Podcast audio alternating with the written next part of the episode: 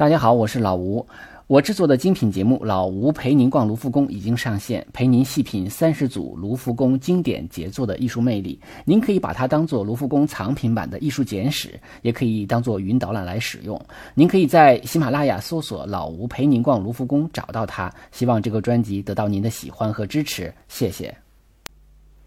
大家好，这里是手机美术馆。欢迎大家订阅微信公众号“手机美术馆”啊，以便及时得到节目的这个更新推送。呃，今天我们继续来聊啊莫奈的作品。我们今天要聊他的这个最重要的系列画作啊《睡莲池》啊，实际上他画了很多啊，我们要选几幅呃非常有代表性的来讲。莫奈的生平呢，在上一期节目我们基本上已经比较详细的介绍过了。啊，他是一八四零年出生的啊。我们他的全名叫奥斯卡·克劳德·莫奈，呃，他是印象派的最主要的画家，也是印象派运动的一个领军人物。那么实际上他晚年的呢，我们上一期呢介绍的稍微简单一些。我们在这期节目中呢，可以更详细的呃结合着晚期的画作来介绍一下。一八八三年的四月份啊，四十三岁的这个。莫奈呢，就来到了基维尼啊，基维尼小镇。那么他后后边又在这基维尼又度过了四十三年。所以说呢，他的人生就可以分上三四十三年和下四十三年啊。那么后四十三年呢，基本上都是在基维尼度过的。他一开始是在基维尼啊，嗯，租了房子。后来呢，又因为他的后来这个画作呢水涨船高的这个价格呢，一路呃就涨起来了。所以他越来越有钱，就买下了吉维尼的一处房子，而且呢，慢慢的开始扩大规模。后来，在一八九二年的时候，他和他的第二任妻子爱丽丝结婚啊，在这个呃，在吉维尼呢，就建起了温室花园，而且呢，借呃引来了水源啊，开掘了池塘。其实呃，应该是说他一方面是他这个呃经济条件允许，还有一个就是他特别喜欢日本文化。因为日本文化中呢，庭园是非常重要。当然，日本庭园可能如果追根溯源的话，是来自于呃中国园林。但是他根据他手头的一些浮世绘啊，或者一些呃相关的日本的资料呢，他就知道日本的这个庭园很好，所以他就啊模仿着这个呃像做庭园的时候呢，尽可能的就是往仿着这个日本庭园的方向来走啊，包括里边的一些植物啊，包括他种的一些竹子啊、樱树啊，而且还拜托。嗯，日本画商林中正送来一些牡丹的种子啊，呃，这个或者菖蒲花啊，等等等等，啊，都是这些比较东方的植物。嗯，它的这个小水池呢，嗯，当然它它后来也是在逐渐的扩大规模啊，在这个水池上面建了一个小小的日本桥啊。为什么叫日本桥呢？它基本上是呃仿照这个歌川广重的呃浮世绘名作，叫做《明锁江户百景》啊，里边有一个就是那种弯弯的桥。嗯，他非常喜欢这种呃像彩虹一样的有弧线的这样的一个桥，他就做了这么一个小小的桥啊，叫它日本桥。呃，应该讲它这个庭园呢，呃，我们从画作中感觉好像还不是太像啊，因为它这个植物感觉很茂盛啊，就是不像日本园呃庭园做的那么规整。那我想可能。原因呢，也是因为莫奈没有亲身去过日本啊，所以他对于日本庭园了解可能不是太多啊。再加上他本身又是一个啊艺术家嘛，他对自己的美有自己的独到的追求啊，所以呢，啊是一个很特别的一个啊吉维尼的莫奈莫奈式的这样的一个庭园，呃。那么也不是说他住到这儿就开始画呃这个池塘了啊，而到了一八九五年的时候，莫奈才画了第一幅的池塘和日本桥的画。那从此以后一发而不可收拾。他画这个呃睡莲池啊、日本桥等等，就是这个相关的这个素材呢，呃，总共是画了二百五十幅左右的单幅的这个画作，还不算最后的这个呃八幅的大尺幅的画作。呃，到一九零零年以后啊，莫奈基本上就不再卖画了啊。他就这个，你看他就是六十岁了吧？六十岁以后他就不卖画了。他基本上，因为他不需要再卖画了，他已经很有钱了。那个，但是呢，他基本上快变成园艺师了啊，因为他把很多的精力是放在呃来这个设计啊啊来这个种种植啊，当然他也有专门专门的这个园丁花匠，他都有啊。但是呢，他这个把所有的心思啊就放在这个花园上，所以呢，一方面他是在做这个花园，一方面他是在画这个花园。啊，他曾经说最花园这个花园是他最美的作品。呃，那么我们今天嗯，结合着他的这个呃生平呢，我们可以看一下这个时期他画的睡莲池啊。呃，他早期画的呢，可能有一大部分是画这个日本桥的。嗯，我们呢在很多的博物馆中都能够看到啊，就是类似的画作。所以，如果大家在啊什么马摩坦呐，什么巴黎的奥赛美术馆呐，费城啊。呃，芝加哥艺术学院呢，很多的地方呢都能够看到日本桥的这个画作，而且这些画作呢看起来差不太多，可能是呃一天中的不同时间画的啊。呃，这个时期呢，因为他的眼睛还可以，所以他画风呢还是跟他早期的画法呃比较接近。呃，那么我们今天要介绍的是选了一幅是来自于纽约大都会博物馆的啊这个画的这个日本桥。这幅画呢是画于一八九九年啊，他五十九岁的时候，啊，尺幅呢是九十二点七乘以七十三点七厘米，呃，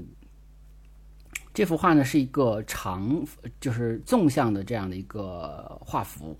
呃，实际上它有很多这种偏方形的画幅啊，呃，但是呢，这个构图和的取景呃位置呢基本上差不多。嗯，那么后来呢，他也画，但是后来他的眼力就开始下降啊，下降的时候呢，后甚至一度呢发生这个退变色力退化，所以呢，呃，晚年的时候啊，到一九一几年的时候也画这个呃日本桥，但是这个画日本桥的时候，这种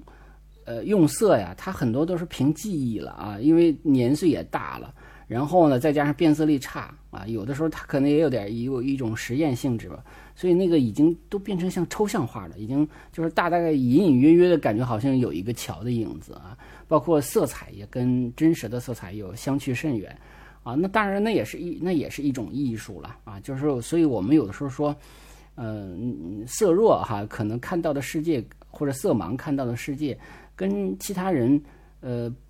所谓的正常人是不一样，但是他可能会看到另外一个世界，对吧？就像变色图似的，你看到的字和他看到的字是不一样的。那他看到字你还看不到呢，啊，所以呢，我们说就是不同的情况之下，嗯，他可能会发现不同的东西啊，就是这种呃生理条件上的不一样，可能也感受到的东西也是不一样的。而且他呃，非为了就是他为了画这个睡睡莲呢，他在这个园子里还养还设置了特殊的水闸，然后控制温度，是吧？所以呢，我们也会发现他画这个像日本桥这样的题材的时候，就会发现他一生啊，再往回头回溯一下哈，就会发现啊，这个真的就是他一生中非常重要的这个绘画素材的一个大集合。他一生偏爱水。啊，我们可以看到，就是他画了很多很多的河呀、海呀，呃，当然这这这里是池塘啊，包括塞纳河呀，他都画了很多水，啊，水面的倒影啊，水面水对天空的倒影，水对两岸岸边的植物的一个倒影，这是非常喜欢画的。所以呢，还有就是他喜欢画光啊，我们都知道他是画室外光非常著名，而且他他也非常在乎，啊，他也。他他也去感受这种不同时间、不同季节下的不同情况下的光啊，哪怕一个呃甘草垛、一个鲁昂大教堂，它可以画很多种。那么这种对光的这种执着，还有一点就是色彩啊，水光色彩。所以睡莲池其实就是水光色彩的这么一个结合了啊，因为睡莲池不光是有呃非常漂亮的那种深深的绿色啊，还有呢就或者各种层次的绿色啊，还有。就是桥的颜色、花的颜色、草的颜色啊，所以它也是很丰富的。所以这些、这些这种系列画呢，就可以说构图很简单啊。我们可以看到绿色深深的庭园啊，画画中呢没有天、没有地、没有天空啊，也没有就陆地，因为它是前景就是水池嘛，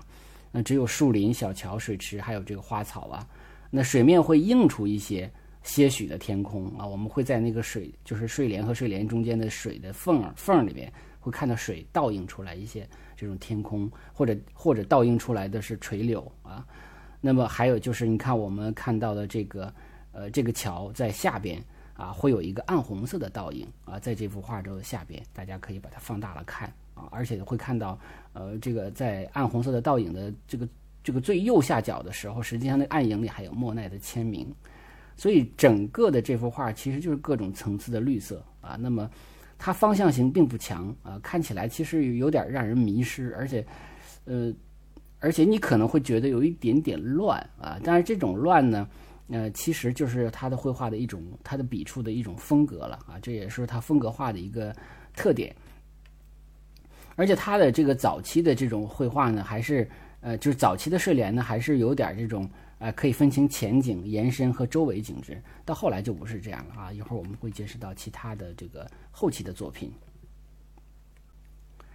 到了一九零四年之后啊，他基本上就是水面啊，还有这个，他基本上就不画水面以上的啊，或者说只是把一些垂柳什么的当做前景来画啊，主要就是指画水面和漂浮在其上的睡莲，然后这个水面可能画的更大了，那水面倒映出来的这个风景啊，比比如说蓝天，比如说天上的云啊，比如说呃两边的树啊，这种倒影那就越来越多了。那接下来我们要看的一幅画呢，是来自于东京国立西洋美术馆的睡莲啊。这幅画尺幅比较大，就是一个方形的构图啊，两米乘两米啊，基本上是这样的。呃，画于一九一六年。呃，这幅画呢是一战期间的作品啊。当时呢，莫奈在自己的这个吉维尼的这个家呢建了第三间画室啊，这个画室非常大啊，有有人说大如篮球场啊，说便于这个画这个大尺幅的画作。这幅画典型，它是一种比较典型的后期的这个睡莲作品，啊，下笔呢用色非常的活泼自由，池面池塘的水面主要是蓝天，还有这个绿柳哈这样的一个倒影。而且我们看到这个蓝天和绿柳的倒影，柳树的倒影呢，它其实是用一种纵向的笔触啊，一道蓝一道绿啊这样的。当然它不是那种 完全的，就是完全规律性的，它是呃这种呃粗细不一的哈，这样一道蓝一道绿。我们会能看出，嗯，感觉一种波光荡漾，而且呢呈现出来，呃，一种，呃，蓝绿相交的啊，这样的一种镜像的一种画面来啊，应该说是很美的啊。呃，我们在蒋勋老师的书中啊看到过，他说在西方垂柳是垂泪之树啊，我也不知道这个说法是真的假的啊。当然，蒋老师在法国留学过啊，也有可能是确实有这个说法，因为这个时期是一次大战嘛，所以呢。呃，蒋老师认为这个垂垂柳是有向战争死难者致哀的意味，呃，我我觉得这个可能，嗯，确实有这个，呃，有这方面的可能啊，但是也有可能是个过度阐释啊，因为在一战前、一战后，其实呃也都在画垂柳啊，也也都画很多的垂柳，所以我觉得，当然我们这里头也提到了一种艺术欣赏的一种模式啊，就是说对于感情丰富的啊，像蒋老师这样的。看这样的画，做这样的联想，其实是无可厚非的啊，这也是艺术欣赏的一部分。因为我们每个人都有自己的方式去，或者自己的视角去解读一幅画啊。不管这个画是，不管你这种方式是不是过度阐释，只要你自己觉得合适就可以了啊。当然，呃，你也可以分享给别人啊，看看能不能找到知音，呃，找到共鸣。但是我觉得有一点是比较肯定的，就是说战争能够带来一些情绪上的变化，比如说，呃，这个一些紧张的情绪，一些紧绷的情绪啊，知道有死难者的话，一种悲伤的情绪。那这些情绪的话，我想多多少少会影响到画家的一些呃画作上的一些变化啊。所以呢，也许他在技术上可能不会再精雕细刻啊，因为可能变得会没有那样的一个耐心，可能更多的是一个挥洒啊，一种情绪的挥洒。啊，就像我们说，像梵高画画的，更多的是一种情绪的挥洒。那这种挥洒呢，可能就表现的就笔触比较潇洒、比较自由、比较奔放一些了。而且它，我们看到这里边的莲叶和莲花，真的就是都是那种环环相套的那种圈圈啊。而且这有人认为说，这样的花朵和水面的这种处理，其实都已经有象征主义的意味了啊。而且我们说这个时期呢，那大概。因为他常年在室外的强光下作画，啊，受到这个紫外线的呃照照射呢，导致他的眼睛就白内障了，啊，眼睛受损非常严重，啊，这时期开始就眼睛褪色了，而且他的人生境遇也发生了一些变化，他的第二任妻子爱丽丝是一九一一年去世的，他的大儿子让啊，这个呃于这个一九一四年去世，而且一九一四年他就开始失去色觉了。那么谈到莫奈失去色觉，就我们会情不自禁地想起了贝多芬，对吧？因为贝多芬是一个音乐家，可是他却是个聋子啊，就后来失去了听力。可是莫奈是。应该说，印象派画家里边啊，对于色彩啊，对于光线要求最高啊，或者说他也表现的最丰富啊，也是成就最高的这么一位画家。可是他却失去了色色觉啊，呃，这当然，如果小学生写作文的时候就会认为他是一个身残志坚的榜样哈。我想这可能不管贝多芬也好，莫奈也好，可能都没那么简单。他不是说坚强，而是说。他真的是非常热爱啊，那么他不做这个东西，他可能就不知道他该做什么。所以，对于他来说，可能不存在一个所谓的坚强啊，只是存在一个非常大的一个热爱。所以，热爱有的时候是很重要的啊。就坚强不坚强，其实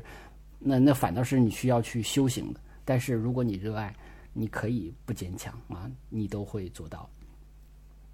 那么这个时期，他也是开始构想一些大尺幅的这个睡莲的组画。啊，而且呢，我们说他在这个色觉逐渐失灵的情况下，很多的情况是靠着这个多年的经验完成了啊那个八幅的巨作啊。我们到他完成这八幅的巨作啊，这个八幅巨作一会儿我们会呃再接着再说。他已经到了这个到一一八一九二二年的时候，他已经八十二岁了啊。后来呢，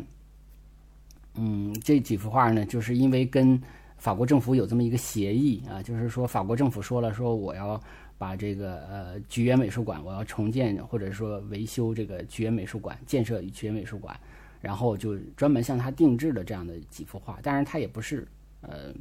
呃卖的，而是说呃专门为菊园美术馆画了这几幅画，因为他有一个理想，就是说，因为他觉得这个。呃，睡莲池太美了啊！他就特别希望有那么几间房子，那么四周围的墙上全都是睡莲的画，他会觉得那样的话，你一醒来啊，就是就被这个睡莲池包围了啊，就感觉好像在这个睡莲池的呃中间啊一样，就生活一样啊，所以会会感受到那种美。他后期的画，嗯，就是真的应了我们的常说那句话，叫“雾里看花，水中望月”。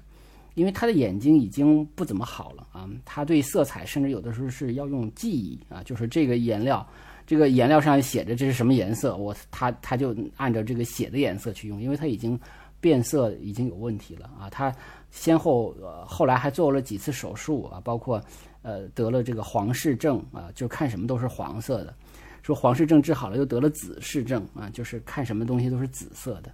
啊，反正后来又做了几次手术。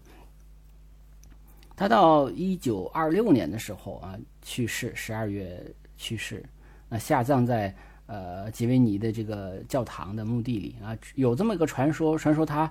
呃死的时候呢，按照习俗应该盖棺木上应该盖着黑布啊，但是他的朋友就扯下了黑布，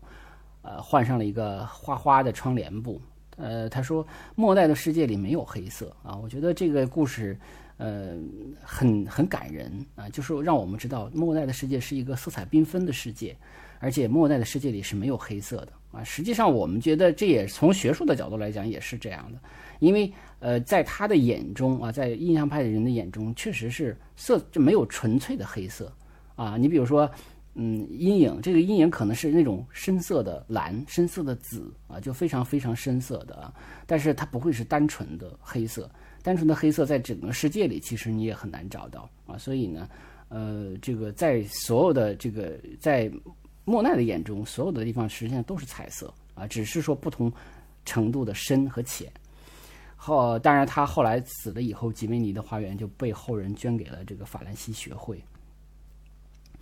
呃，那么其实呃，莫奈画完最后这个给菊园美术馆的。呃，这个作品没多久啊，他也就去世了。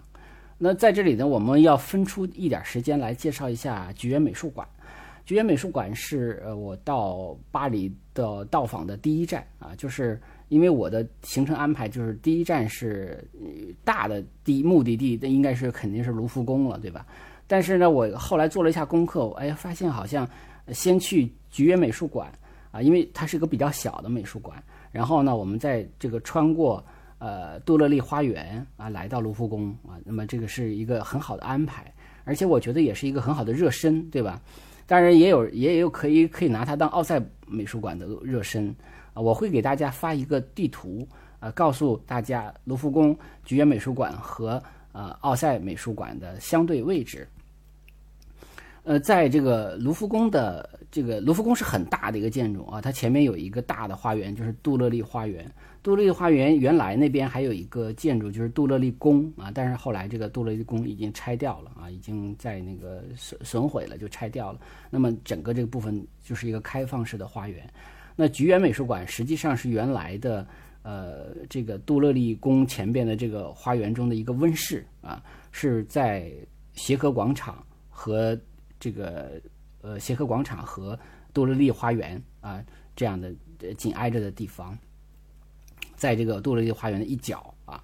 呃，这个因为菊园这个杜乐丽宫的这个花园呢，它在路易十六时期啊，包括拿破仑时期都是非常受到呃这个国王的喜爱的啊。到了呃这个二月革命以后呢，拿破仑的侄子当上了总统啊，他是为了迎接呃。外宾啊，就把这个杜乐丽花园中的这个呃这个地方建造了这么一个温室啊，就是这个呃菊园美术馆的前身。因为这个温室里边栽满了这个橘子和柠檬啊，所以呢，呃，就是被认为啊，就是说里边充充满这种南国水果的芳香嘛，就被称为菊园。后来是因为到了呃，就是二十世纪初吧，啊，为了这个。呃，就觉得这个呃，又因为所有损毁又维修嘛，就把它改建成为美术馆啊。当然了，就是为了呃呃，应该讲当时的这个法国总理是莫奈的朋友啊，他也是专门为了这个向呃莫奈来求画啊。当然，就是莫奈是帮他实现了一个理想，他就为了这个菊园美术馆画了八幅巨作啊，非常非常大尺幅的画。那么这这八幅尺幅，八幅这个大尺幅的这个睡莲画呢，呃，因为它有一个很大的特点，就是它没有办法运输到其他地方，因为它尺幅太大了。它基本上也是为了这个菊园美术馆专门创作的，所以呢。它也它的顶棚，你看它是那种就是露天自然光线的啊，当然可能天气不好另说了，可能会有灯光来补充。但如果天气晴朗的话，都是自然光线的啊，整个顶棚投下来的自然光啊，用呃这个直射、漫射等等方式吧，让整个的这个房间呢很亮堂啊，但是又没有那种很强烈的反光啊，就会非常柔和的这个光线，呃，来来这个又亮堂又柔和的光线来看这几幅画。这几幅画非常美啊，呃，那么因为这八幅巨作是，我我说印象派的领军人物的啊，也是他的就是临终前的巨作啊，也是最能代表印象派的画作，所以这个地方也有人把它叫做印象派的。西斯廷教堂啊，我们都知道西斯廷教堂 是有那个呃天顶画，当然那天有个朋友给我更正说叫西斯廷礼拜堂啊，当然我们可能不是那么太较真儿啊，就是就是说就是一说西斯廷教堂，大家都知道啊，是看这个米开朗基罗的那个天顶画，它这里头实际上也是一一样啊，就是因为它尺幅过大无法运输，你要想看你就只能去那儿看。啊，所以它就不可移动啊，所以呢，我觉得是指是从这个角度来讲，就是很像西斯廷教堂。还有一点，就是因为它它之于印象派的地位和那个呃嗯，这个这个创世纪之于这个文艺复兴的意义其实是一样的，都是非常重要的艺术作品啊，甚至是代表作品。所以呢，呃，叫它这个印象派的西斯廷教堂。而且它总共是两间屋子，每间屋子是四幅画。那第一间屋子啊，实际上我们进了菊园美术馆，过了售票处啊，有一个像小过道儿、像小桥一样的过道儿，从那小桥过道儿过进去，就是这两间屋子。这个其实最主要的。那么它地下的部分还有其他的展展出的部分，有其他的画家的作品，雷诺阿呀、什么毕加索啊都有。嗯，那么这个地面这层这是最重要的啊，千万不要错过。啊，因为这是这是你去这个呃美术馆最要看的一个东西啊。第一间屋子其实从右至左绘制了不同时间的啊，比如从早晨到晚上、傍晚不同时间的莲池的这种风光啊，体现的是一种时间上的变化。那么第二间房间其实都是一个清晨的一个景象，是满眼的这种绿色和水中倒映出的蓝色啊，所以呢，它展示的是一种空间的变化，它一个是时间，一个是空间，所以呢，其实它也有它的一个呃呃怎么讲，就是一个变化吧。呃，在这里头，实际上我还要跟大家分享一个我很重要的发现。呃，我去的时候呢，是因为呃，这是。这个菊园美术馆是我真正意义上去的第一家啊西方艺术的美术馆。啊，就咱们是土土包子哈，就没去过这个地方，所以也不知道该怎么看，很多事情也不知道，只是知道哦好有名，然后嗯，而且又是又当天又是等于飞机到了啊，check in 完了之后就去了，忙忙叨叨的啊，这个整个的人状态也不是很好，眼睛非常非常的疲劳啊。就是看了半天，而尤其咱们习惯性的是往前，就是凑近了看，结果发现全都是这种笔道子啊，就是我们说的笔触，看着也不觉得美啊，不觉得好啊，眼睛非常非常疲劳，非常累，然后就其实也内心多多少少有点沮丧，就说，哎，这个东西这么有名，我怎么就看不出好来呢？嗯，所以后来就坐在它中间那个长凳上啊，我就把眼镜摘了啊，因为我是有点近视，还有点散光。但是就在那一刹那，我突然间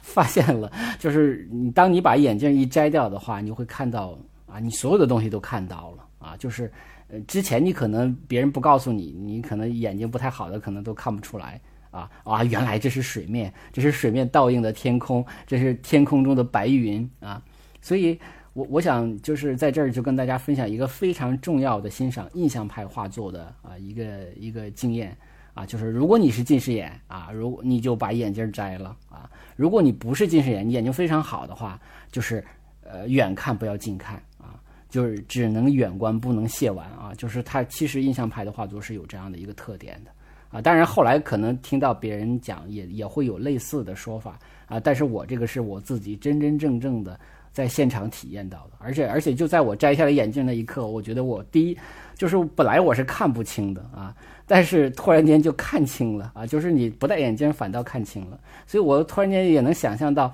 这个当时的这个得了白内障的呃莫奈，他可能也是跟我们同样的情况啊，就是他反倒是在一个视力不行的情况下完成了这样的一个东西，那么他看到的和我们这种眼力不佳的人所看到的可能是一样的啊，所以呃，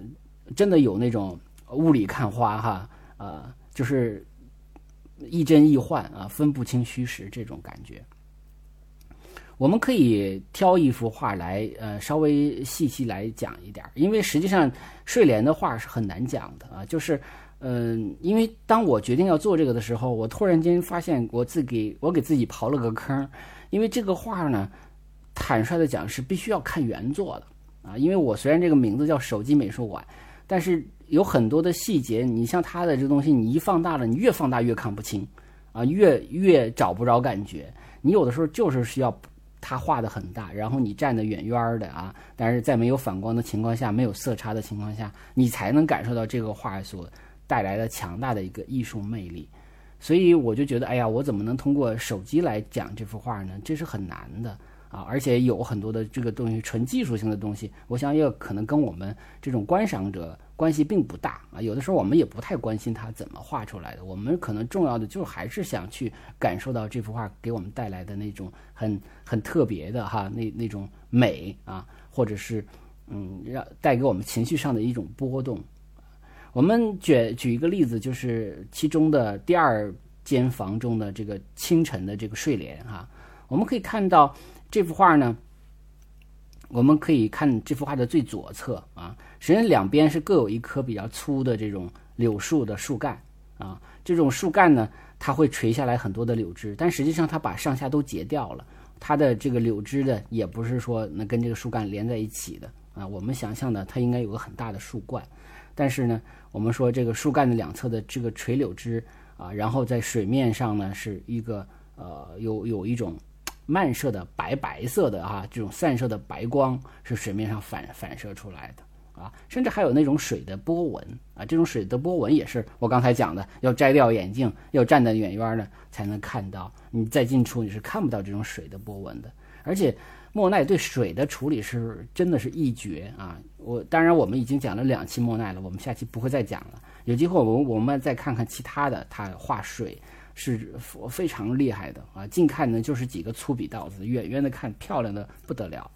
啊！我们再看这个树两侧的这个水流垂柳的枝啊，垂柳的枝与水垂水中那相应的就是垂柳的倒影，我们会感觉到，哎呀，好像这个真正的垂柳和倒影中的垂柳感觉快融在一起了啊！真的是很难辨清啊，这个真幻啊、虚实啊这样的这样的效果，而且它的呃睡莲有白色的，有浅粉色的，有黄色的，它是用那种浓重的。厚涂法画出来的啊，椭圆形的圆莲叶呢，是用类似于咱们说的这个书法，在咱们中国讲的笔法啊，快速的刷出来的啊啊，但是它为了凸显这个呃，一个是色彩的浓度啊，这种浓度呃彩度那么叶子呢，它用的颜料比较厚啊，甚至有点立体凸出来的啊啊，那个不是那个叶子，就是花啊，花是这种立体的呃立体的。那么叶子呢，就是因为它是快速的刷出来的，所以它涂的比较薄啊。所以呢，你看薄薄的叶子和立体的花，反倒形成了一种呃烘托的这样的一个立体的效果，也就是我们所说的平面上有三 D、有立体、有浮雕感啊。所以你你会你会发现，哎，它好像在这些画中，他还是用他自己特有的这种笔法啊来形成这个东西。所以我觉得这幅画最重要的还是大家有机会去。呃，去现场去看啊，去看他的这个那种感受啊，就我甚至觉得这幅画对于近视、对于散光 这些眼力不济的人来说，是一个最大的福利啊。就是说，莫奈老先生啊，送给大家一个最大的礼物啊，就是当你眼睛不好的时候，你反倒能看到这么美的画作啊。这也是呃这幅画，我觉得尽管很难讲，也愿意给大家介绍。的一个原因吧，呃，那么这期节目呢，因为这个这个内容就这么多，我就简单介绍到这儿啊。还是一直感谢这个呃支持手机美术馆的朋友啊，我们的粉丝已经达到了一万人了啊，非常不容易啊。当然也这个感谢张法中老师的一个推荐啊，嗯，那么这个呃我我以后呢也会继续来来做这个节目。啊，但是因为我还是那句话，因为我不是专业做这个的，我我是用业余时间来做的，呃，可能私下里会有各种各样的事情会影响我的这个更新频率，啊，所以呢，呃，这个就请大家多多包涵吧，啊，那么呃，接下来希望介绍更多的好画家、好作品给大家，啊，当然也希望大家通过啊转发呀、赞助啊、打赏啊等等方式来支持这个节目，谢谢大家，再见。